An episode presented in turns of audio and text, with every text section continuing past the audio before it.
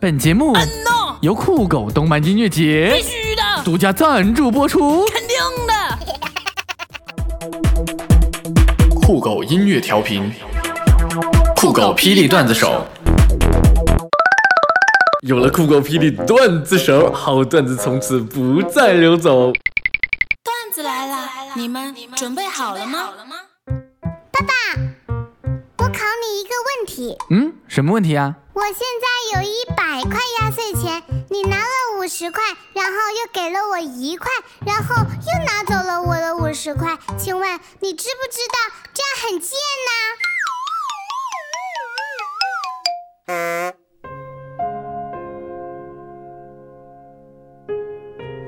前任结婚了，给我发了一张请帖，我犹豫再三，还是去了。在婚礼现场呢，没想到邂逅了一位帅哥，从始至终都陪在我身边。结束时，我又羞涩地问他：“你是不是喜欢我啊？”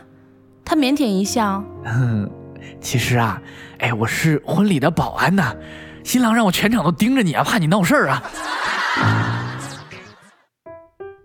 晚上大家一起边吃饭边在看电视，这时电视中突然传来了一个女子大声的呼喊：“爹！”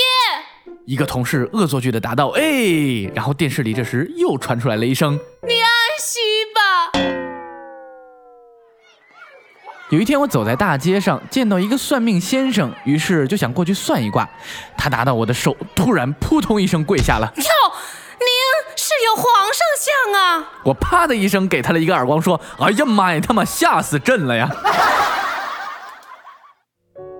昨晚突然接到前任的电话，了，孩子是你的。我一听怒了呀，扯鸡巴蛋呢！我们两年多没见面了呀。这时他在电话那头满心欢喜的对另外一个人说他，说的不是他吧？你还不信？我现在打给下一个哈。：“在公交车上突然被个妹子踩了一脚，我忍不住呀的叫了一声。他立刻问我说你算什么男人？：‘哦，对不起，对不起，我重新叫一声啊。’哦。”大家注意，临近年关，又有一种新型骗术开始流行。这种骗术呢，一般都是在熟悉的朋友之间进行，通常呢是比较好的朋友先联系你，邀请你吃火锅、烤肉和水煮鱼等美食，然后呢让你不知不觉的就答应了，迷迷糊糊的跟着吃完，你就会发现一件很可怕的事情，你又要胖了。今天啊，找了一个算命先生算算我这辈子是有钱还是没钱。他在纸上写下了“性命”两个字，问我哪个字重要。嗯，我想了想说，当然是命比较重要吧。他摇摇头说，哎，你呀没钱，为什么？因为有钱任性啊，没钱认命。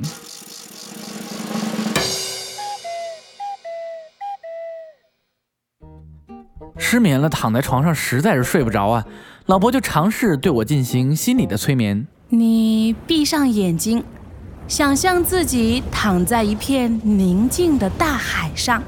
哎，等等等等，我怕水啊。嗯，那你就想象自己躺在一片荒芜的沙漠中。哎呦我去，我怕晒。嗯，那就躺在满是星光的夜空下。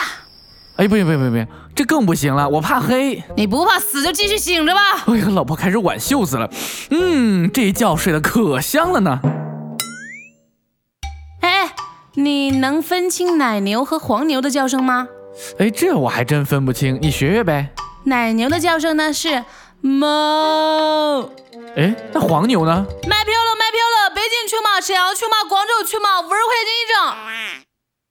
白富美逛街收获大包小包，绿茶婊逛街遇见大叔小哥，腐女们逛街发现大攻小受，萌妹子逛街各种大惊小怪呀、土肥圆逛街只能大呼小叫，女汉子逛街口中不停的我操！哎，这次相亲的那个女孩怎么样？呃，就是像青春怀旧电影里走出来的女主角，啊，美丽而清纯。不是打过胎。今天店里来了一个穿长裙扎小辫的美女顾客，顿时吸引了店里所有男生的目光。不巧的是，我发现在她的无名指上戴着一颗硕大无比的钻戒。说明已经结婚了。但这又能怎么样呢？爱情是盲目的，是不分对错的。即使会被千夫所指、遭尽唾弃，我还是无法自拔的爱上了他，那个有钱的老公。今天给客人剪头发，他问我技术怎么样，我说放心，我给你剪完头发，保准让你年轻十岁啊！剪完之后，他十分的满意，起身就要走啊。我说，哎，你还没给钱呢呀？没料到他马上跟我说，给什么钱？我已经年轻十岁了，好吗？十年之前，我不认识你，你不认识我。我们还是一样陪在一个。我从小就梦想自己有数不完的钱，直到老了，嗯，才得以实现。我终于得了老年痴呆。晚上在自习室读书，冷得我直哆嗦呀。突然，前桌的妹子放了个屁。哎呦，为了化解尴尬呀，我拍了拍她的肩膀说：“嗯，谢谢你，暖和多了现在。”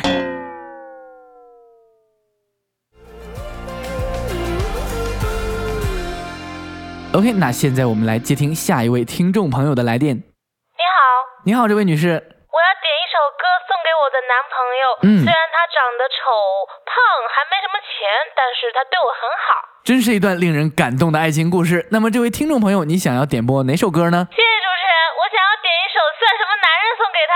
你算什么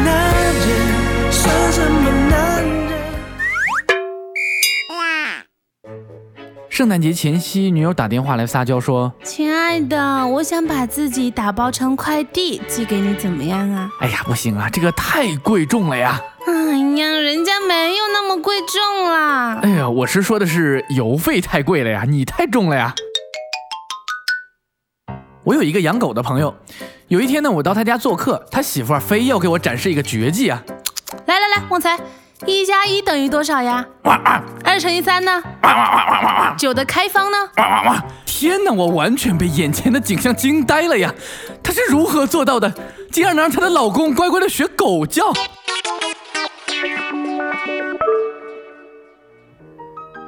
我的一位男同事有一次告诉我，爱上一个人，有时候真的只需要短短的一瞬间。那天他在公交车上看见一位穿着白色 T 恤、素色长裙的短发少女，不小心踩到了一位大叔的脚，在被大叔狠狠地骂了几句之后，他的脸顿时红成了一颗苹果，局促但不失体面的微笑道歉。说到这里，哥们儿继续幸福地回忆道：“就在那一瞬间，我无法自拔地爱上了那位有些大男子主义的大叔。”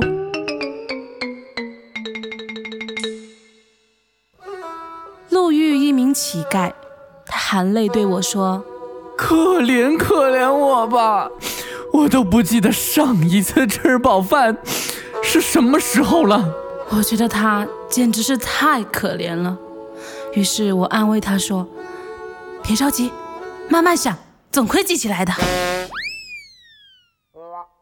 其实女人是一种很简单的动物啊，每每争吵过后，男人只需要霸气的拉住女人。怒道说：“要不是看你有几分姿色，老子早他妈打你了。”之后往往就能冰释前嫌。可是这个方法也并不是都通用啊。昨天我就说完这句话之后啊，差点没他妈被我妈打死啊。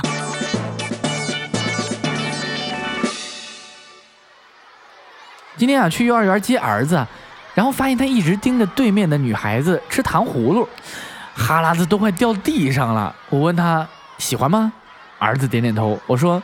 那爸爸给你买个呗，儿子却突然犹豫起来了。过了一会儿，他终于一副下定决心的样子对我说：“爸爸，拐卖儿童是犯法的。”昨晚女神说手机坏了，想去电脑城买个新的 iPhone 六。我看准了这个机会，对她说：“要是你今晚陪我，我明天就送你。”女神欣然的接受了。我当然也不能说话不算话。这不，我今天早上一大早就骑着三轮车把他送到电脑城。下楼取快递啊，看见快递员穿的羽绒服跟我网购的是同一款，我说：“哎呦，这么巧，我也刚买了一件这个。”他边脱衣服边说：“这件就是你的，车子装不下了，只好穿着了。”雨天，看见人行道上情侣们打着伞，亲密无间的走在一起，而我，没人疼，没人爱，更没有伞。想到此处，禁不住悲从中来，趴在兰博基尼的方向盘上哭出了声。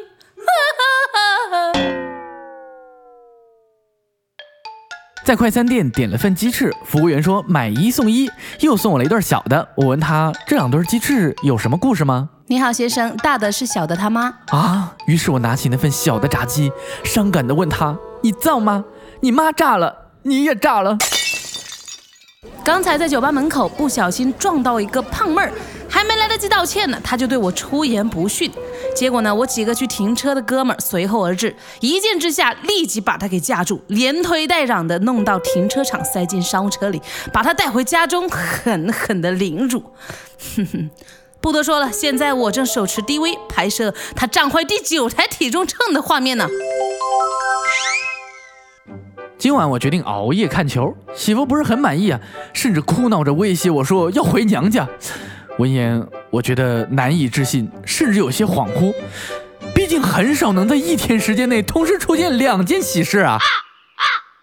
陪我唱情歌，看最美的烟火，必须的，在城市中牵手。嗯呐，我的爱为你颤抖，肯定的。离开多少风雨后，爱上唱情歌，必须的。